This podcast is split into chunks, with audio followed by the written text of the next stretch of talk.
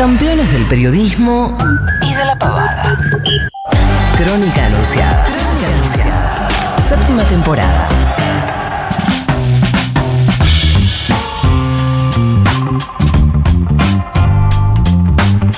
minutos nos separan de las 11 de la mañana, 11 y cuarto, vamos a hablar en criollo. 15 grados 7 décimas la temperatura en la ciudad de Buenos Aires, 1140 66 000 es el número de la felicidad, el número mágico, el número al que te comunicas con Crónica Anunciada. Tenemos todavía varias nominaciones por pasar. Sí, sí. Quedan muchos mensajes de Hay oyentes. mucha tensión en el aire. Ya hay algunos teams que se están armando. Me fui yo, eh. Ya hay gente en la puerta de Futurock eh, con carteles que dicen Juan no se va. Gracias, gracias a todos por el apoyo. En un rato nos escuchamos y nos leemos porque ahora nos vamos a adentrar en la boleta única electrónica en la ciudad de Buenos Aires. Finalmente Horacio Rodríguez Larreta en lo que tiene que ver con la decisión política de la semana, pero también electoral.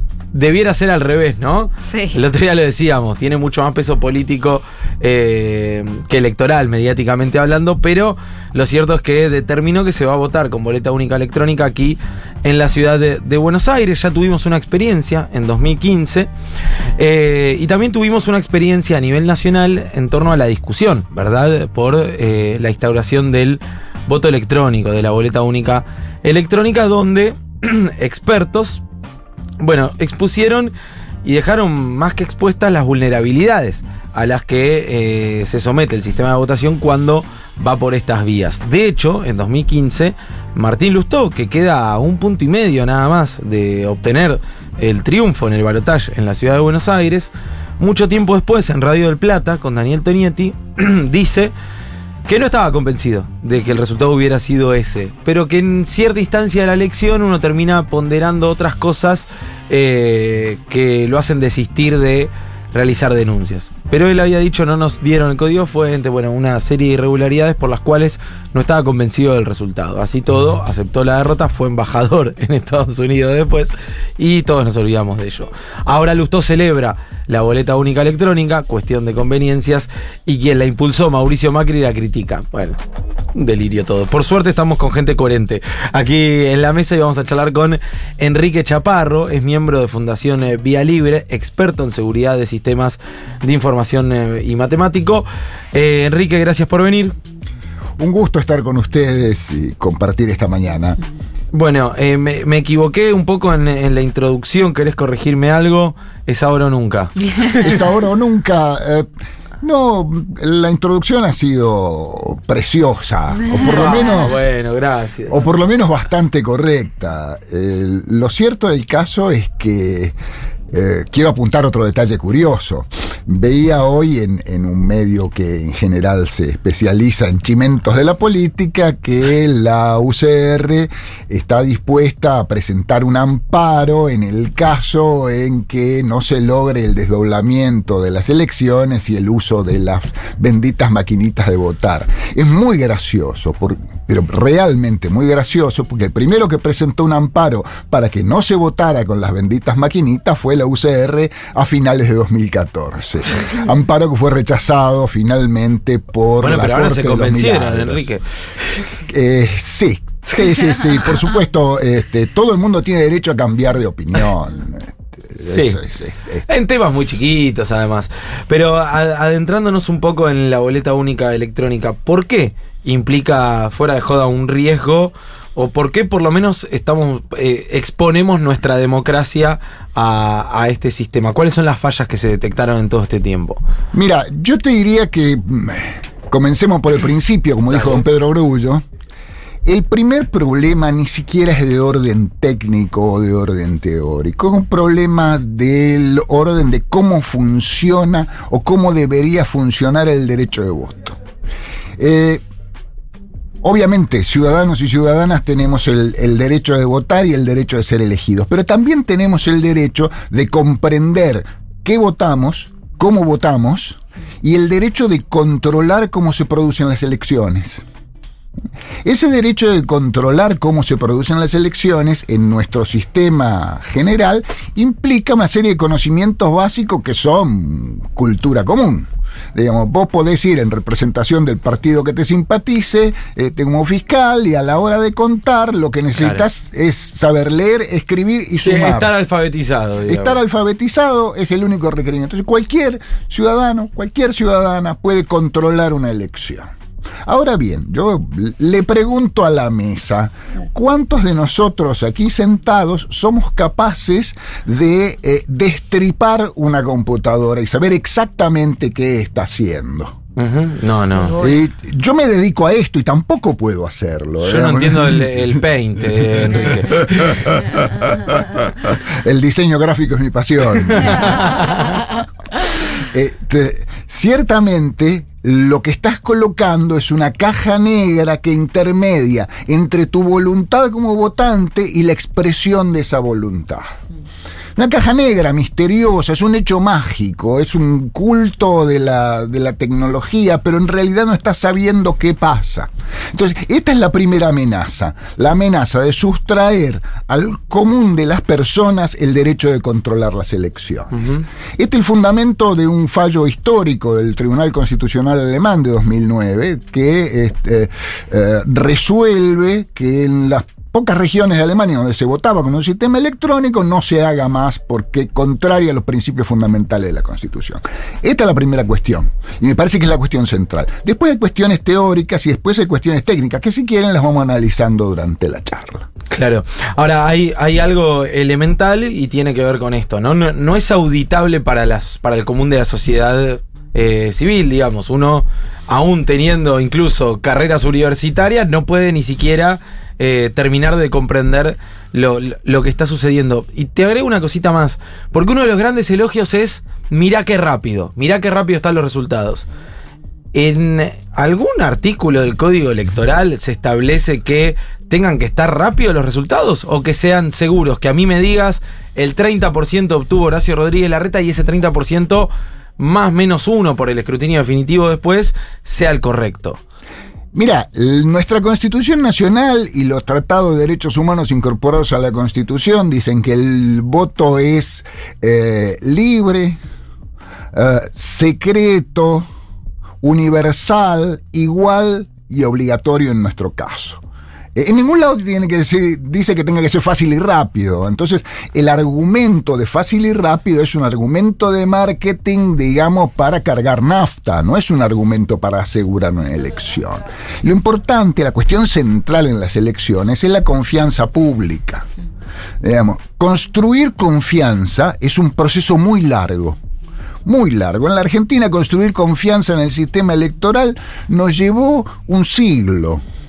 Desde eh, de la época en que se votaba en el atrio de las iglesias levantando la mano, hasta la ley Sáenz Peña, hasta la semi-universalización del voto con la incorporación de las mujeres al, al derecho a votar, hasta finalmente eh, la incorporación de las personas privadas de la libertad en el derecho a voto.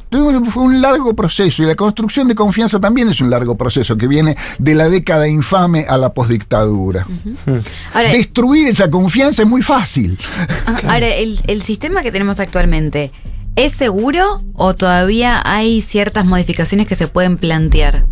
Nuestro sistema basado en la tarea manual de contar papeles es probablemente de los más seguros, Eh, a tal punto que es el que usan la mayoría de los países del mundo, la mayoría de las democracias Otro, desarrolladas. otro mito a derribar, dale. Claro, después contamos dónde se usan estos, estos sistemas ágiles, rápidos, modernos y bonitos. Eh, el, eh, por supuesto, puede haber microfraudes. Eh, los conocemos, el, el, este, el voto cadena. Ahora bien, supongamos que soy una fuerza política relativamente importante y estoy disputando una elección donde hay, no sé, 1% de diferencia. Es decir, que a mi rival le tengo que afanar el medio por ciento para poder ganar. Para hacer eso, no voy a ser tan bruto de cambiar todos los votos de mm, 20 mesas porque enseguida va a saltar. Tengo que hacer un trabajito hormiga de cambiar 4 o 5 votos en cada una de los miles de mesas. Ahora, si yo tengo el aparato para lograr eso, gané la elección por, por imposición de la capacidad de mi aparato político. No necesito andar eh, haciendo esas trapisondas. Lo que sucede es que cuando yo incorporo una maquinita entre la voluntad de quien elige y la expresión de esa voluntad, cuando modifico esa maquinita, modifico las 100.000 que se usan en el país o los claro. 3.000 que se usan en la ciudad de Buenos Aires. Es más ¿Mm? fácil. Hay un, es- hay un beneficio de escala en trabajar con las computadoras, que a veces se puede aprovechar para el bien y otras veces se puede aprovechar para el mal. Eh, me interesa lo que hablábamos justo recién, lo del mundo, porque es como un- una frase de en otros países sucede, como si fuera el desarrollo, como si fuera el futuro. Eh, mencionabas Alemania, ¿hay algún otro caso donde, bueno, esto se implemente hace tiempo y también hay casos en los que ha habido, por ejemplo, eh, fraudes muy burdos en el mundo? Mira, eh, el- los sistemas de voto electrónico vienen siendo anunciados como la, no- la última novedad y lo que va a estar de moda el año que viene desde por lo menos la década de 1970. Eh, los primeros sistemas de voto electrónico anteceden a cosas tales como eh, los reproductores de VHS. ¿no? Los reproductores de VHS nacieron, tuvieron su eclosión y se murieron. Y el voto electrónico como el Betamax, no, no despegó nunca.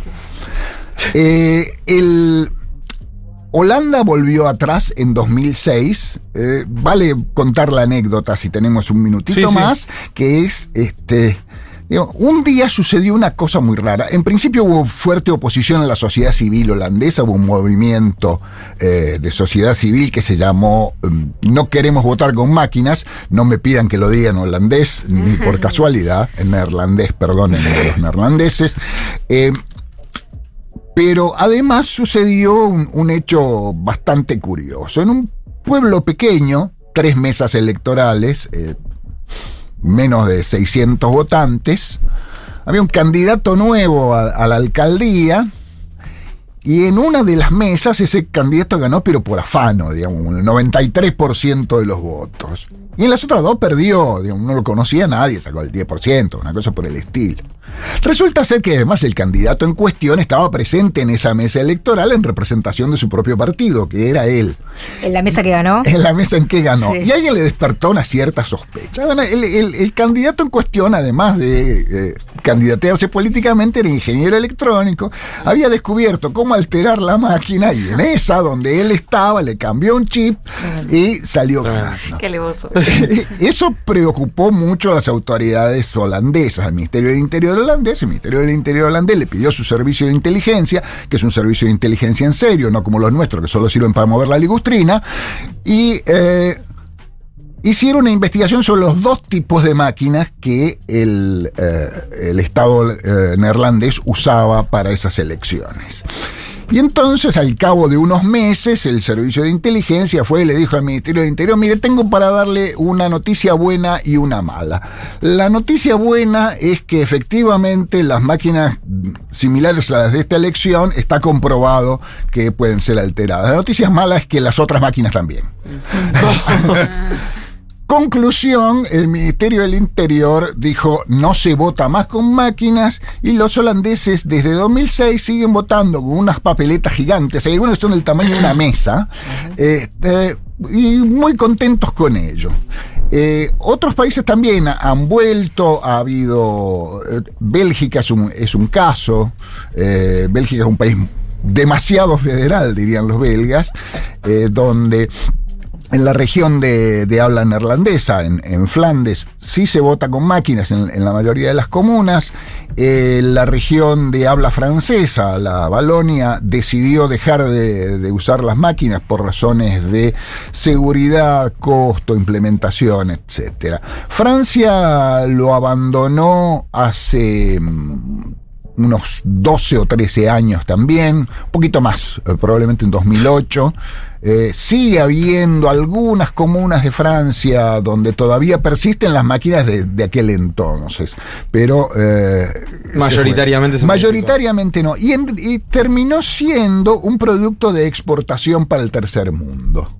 ¿No? Y entonces... Ops. eh, Ops. la- las maquinitas que este, el señor Ibarra le había comprado a una empresa coreana antes de que se aprobara el proyecto de ley en el Congreso de la Nación en 2016-17, Sí. terminaron en el Congo, en la República Democrática del Congo. Las elecciones son muy transparentes, como ustedes saben. Es, ¿no? Siempre gana el que tiene que ganar, este, lo que hace que la elección sea sumamente... No hay margen de error, ¿ves? No hay margen de error.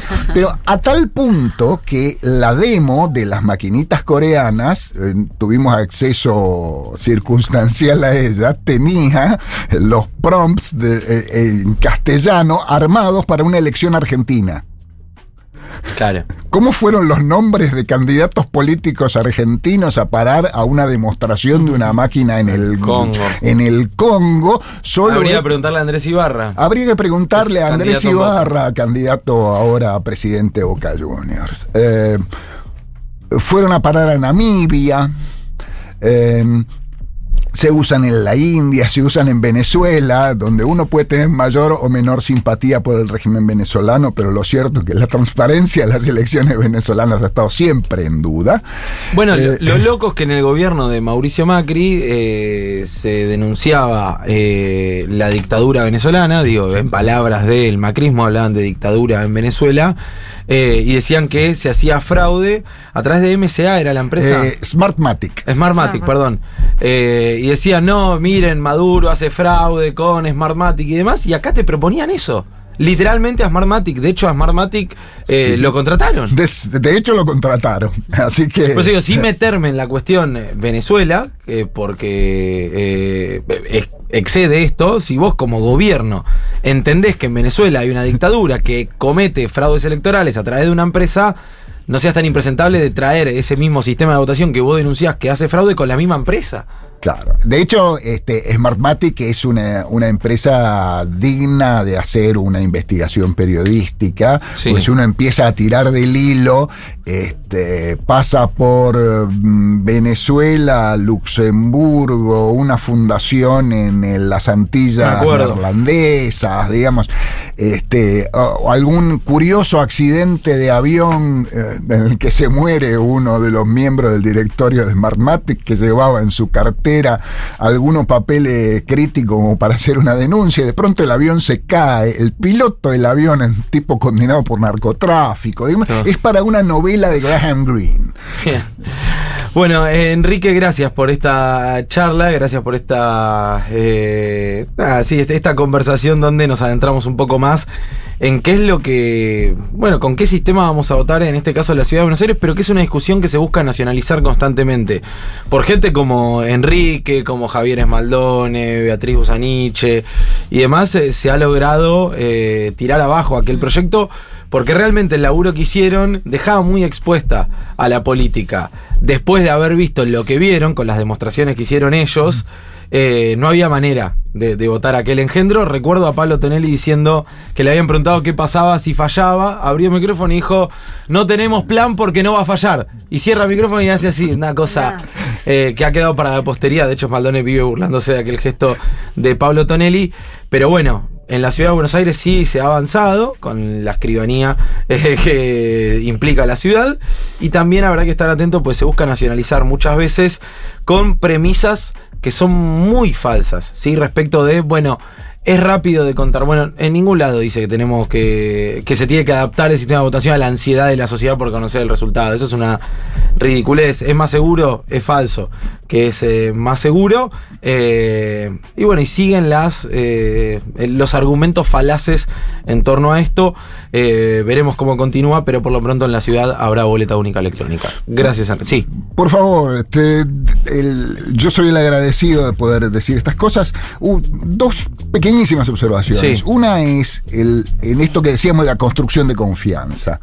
Eh, si eh, yo puedo salir a decir que en la elección hubo un fraude, aunque no lo haya, tengo que aportar algún tipo de prueba, o por lo menos una razonable sospecha para convencer a una parte del electorado. Esto es lo que sucedió con Trump y con Bolsonaro. Hoy, dos años después de la elección, casi el 40% de los votantes de los Estados Unidos creen que Biden es un presidente ilegítimo y le Sí. afanó la elección a Trump.